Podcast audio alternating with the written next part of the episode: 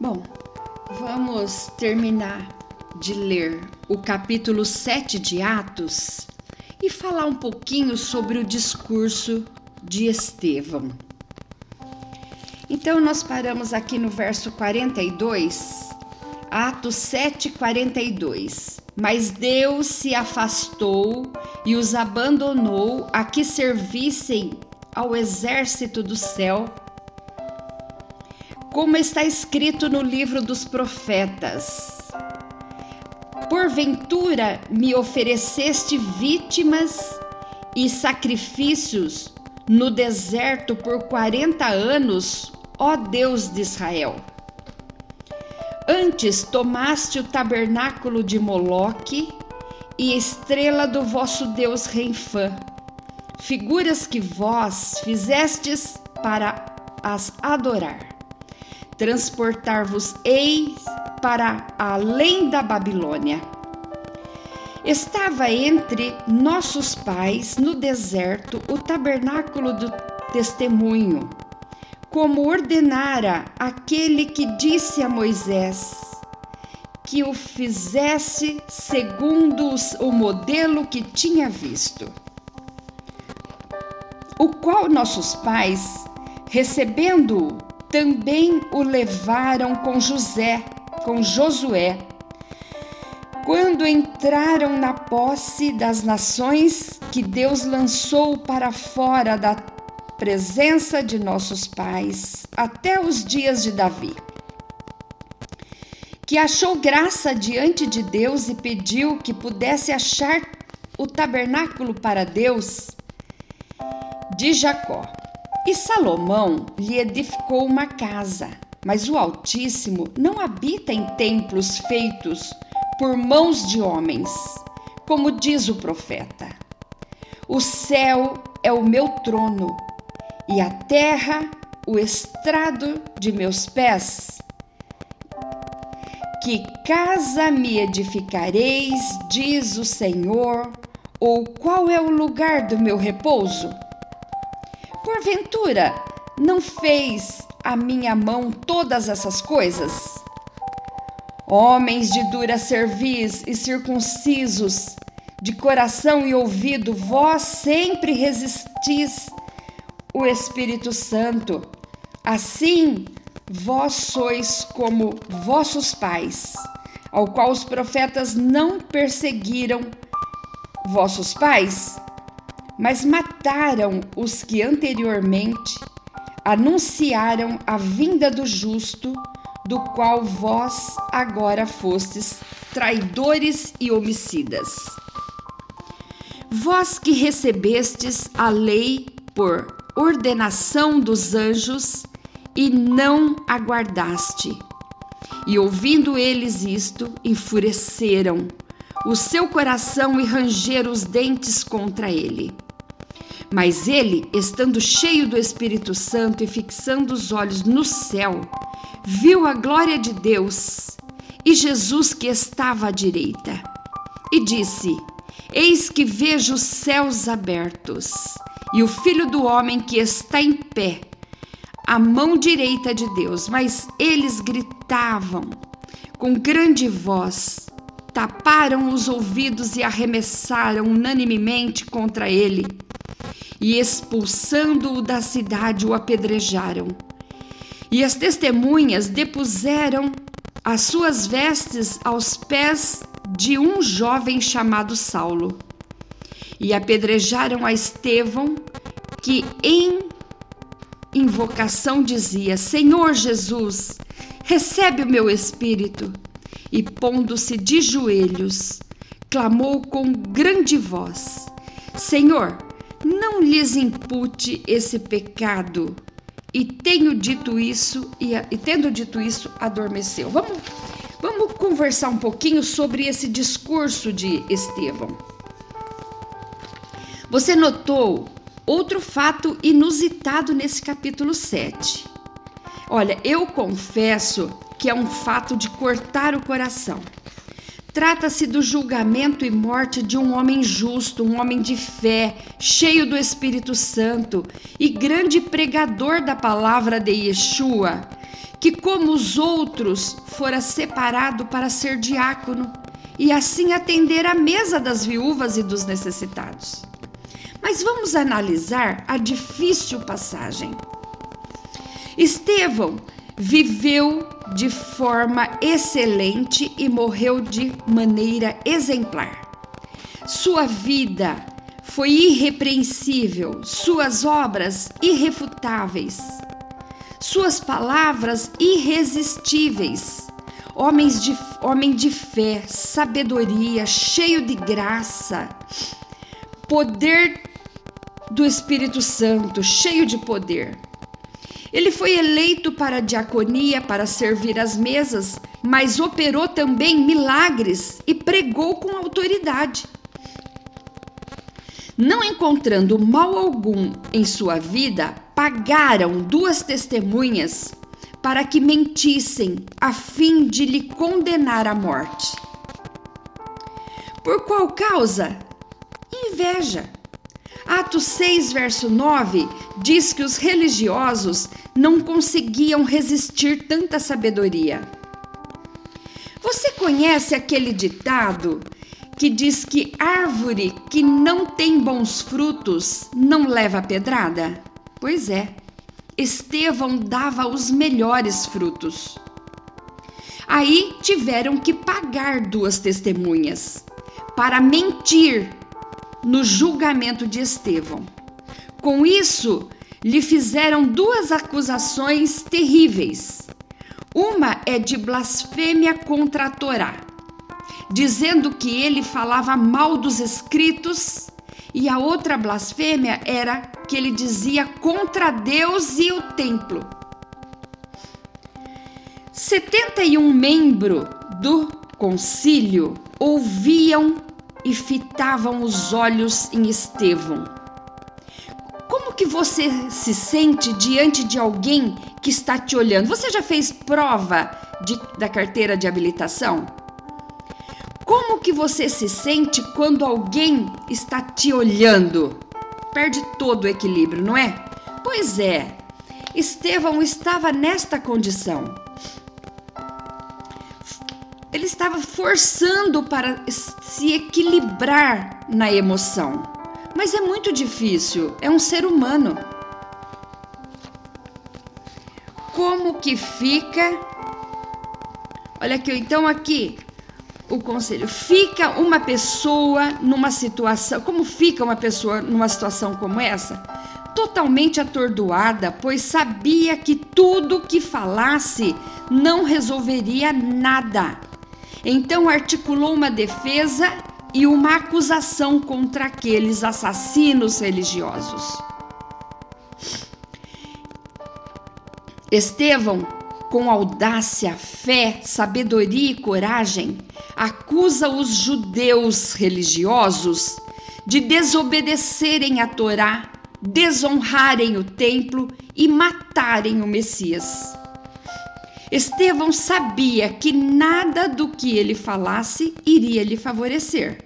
Então começa seu discurso pelo período patriarcal, citando Abraão, José, Moisés, o amargo cativeiro, o êxodo, a entrega da Torá, a monarquia de Davi e Salomão, a construção do templo, culminando na vinda de Yeshua HaMashiach. Os judeus religiosos interpretavam a palavra de Deus, julgando que a presença de Deus estava limitada cir e circunscrita apenas para Israel e ao seu templo. Estevão mostra que as grandes aparições e intervenções de Deus aconteceram fora da nação de Israel e fora do templo de Deus. Porque apareceram a, apareceu a Abraão lá na Mesopotâmia. Deus também apareceu, se manifestou a José lá no Egito. Deus chamou Moisés lá no deserto de Midian. O trono de Deus está no céu e não numa casa feita por mãos humanas. Estevão queria que eles entendessem isso. A defesa de Estevão pode ser dividida em cinco partes. Primeira, Estevão se dirigiu ao sinédrio, aos judeus religiosos e a todos em épocas posteriores que possam e se encontram nesta mesma condição. É a sua condição no dia de hoje? Você está enfrentando algum ataque como Estevão estava sentindo? Então, pois Estevão está pregando para cada um de nós no dia de hoje também. Segundo, Estevão os chamou de irmãos e pais. Este é um tratamento de afeição e reverência. Isso está em, em Atos 7, 2. Terceiro, em sua defesa, Estevão faz um relato histórico. Diz que, da mesma forma que José foi vendido por causa da inveja de seus irmãos, Cristo também foi morto por causa da religiosidade dos judeus. Do mesmo modo que os homens do deserto preferiram o, o açucar, a tenda de Moloque, o tabern, ele cita aqui tabernáculo de Moloque, ao que Deus havia mandado construir, assim também o povo profanou o templo com as suas orgias. Em quarto lugar, Estevão pregou que a verdade, que a verdadeira adoração não começou com Moisés, mas começou lá em Ur dos Caldeus com Abraão. Assim, o pacto da circuncisão, que os judeus tanto se gloriavam, não havia começado com Moisés, mas era uma promessa desde Abraão e também promessa da presença de Deus para proteger e libertar seu povo. Não começou também no Sinai, mas começou com José lá no Egito. Isso está no verso capítulo Atos 7, 10, 14, 15. E continuou dizendo que o tabernáculo havia sido profanado, porque ofereceram sacrifícios a Moloque e ao deus Renfã. Atos 7, 42 43. Mas você acha mesmo que Moisés carregaria um tabernáculo de Moloque? Jamais! Nem tampouco usaria a estrela de Davi, que nem é estrela, é um escudo, como símbolo místico a um deus chamado Renfã. Jamais Moisés faria isso. Na verdade, Estevão estava no calor de sua emoção. Num julgamento, o medo causa um descontrole emocional. Mesmo neste homem de Deus, Estevão, imagine para nós então. No deserto, jamais a geração do deserto carregou o tabernáculo a Moloque. Jamais. Jamais isso aconteceu. Tabernáculo só existe um. E é o tabernáculo de Deus aquele feito com as orientações dada por Deus, medido por Deus, é, material é, estipulado por Deus. Só existe um tabernáculo, que é o do Todo-Poderoso. O deus Moloque tem no máximo uma sucá, ou seja, uma tenda e quando houve orgia às escondidas no deserto, Deus usou Elazar para matar a espada os contravensores. Matou tanto aquela mulher prostituta que entrou no, no acampamento, como também matou aquele que estava com ela. O povo do deserto era punido imediatamente e não se envolveram com Moloque. Não. Podiam ter outros pecados de murmuração, mas de, de idolatria, não. É possível que Estevão citou isso de tanto que as falsas testemunhas molestavam ele. Mas, em compensação, a geração pré-exílica, essa geração sim, pecavam depravadamente. Mas isso aconteceu 400 anos depois do deserto. Aí diz assim, olha, 1 Reis, 1 Reis 11, 7. Então edificou Salomão um alto a a abominação dos Moabitas, sobre o monte que está diante de Jerusalém, e a Moloque, a abominação dos filhos de Amon. Olha segundo Reis 23, 10, que diz: Também profanou a Tofete, que está no vale dos filhos de Rinom, para que ninguém fizesse passar a seu filho ou sua filha pelo fogo a Moloque. Essa geração foi para o exílio porque fez isso. Foi para o exílio por causa de seus pecados. Olha Jeremias 20, 32, verso 35, que diz: E edificaram os altos de Baal, que estão no vale do filho de Rinom, para fazerem passar seus filhos e suas filhas pelo fogo a Moloque. O que nunca lhes ordenei, nem veio ao meu coração que fizessem tal abominação para fazerem pecar Judá. Olha o que diz Amós 5, 25 a 27, que é exatamente o contexto agora de, de Atos 7, 42 43. Ofereceste-me vós sacrifício e oblação no deserto por 40 anos, ó casa de Israel. Vocês me ofereceste? Antes levastes as tendas do vosso Moloque. Vê que Deus fala que a, a profeta fala que tenda, nunca tabernáculo, porque tabernáculo é só Deus que tem. Tenda é uma sucá de vosso Moloque. A estátua das vossas imagens, a estrela do vosso Deus, para que fizeste para vós mesmos. Portanto, vós vos levarei cativos para além de Damasco, diz o Senhor, cujo nome é o Deus dos exércitos.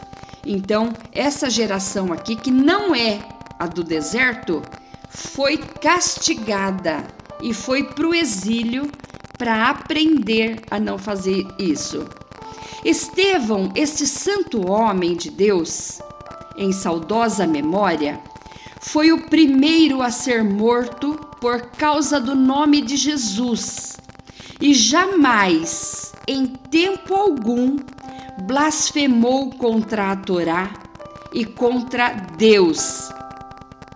O que disse em relação à geração do deserto foi pelo fato da alteração emocional, coisa comum de um ser humano. O sinédrio estava julgando de acordo com o que diziam as falsas testemunhas.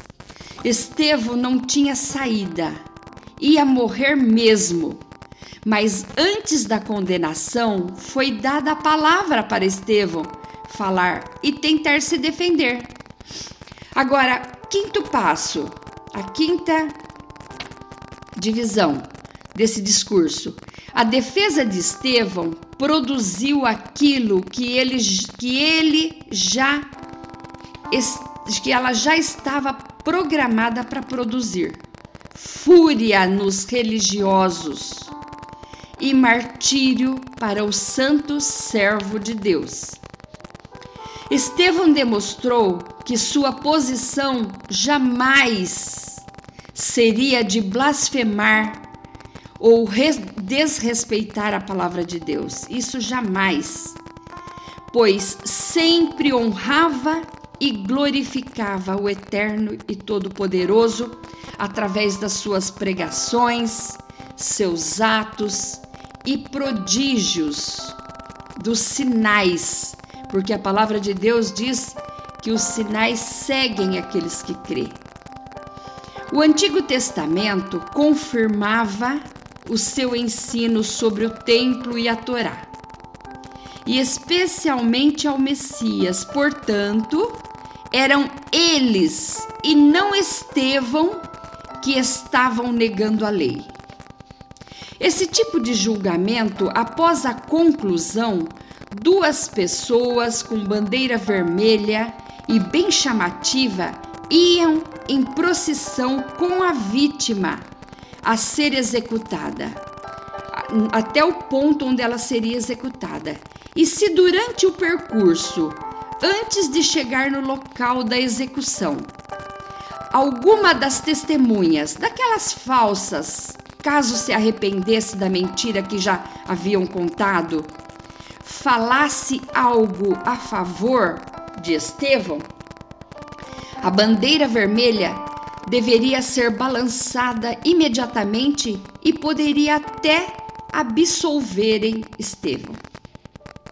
Essa oportunidade de desfazer o mal que haviam feito era dada por três vezes, três oportunidades contínuas.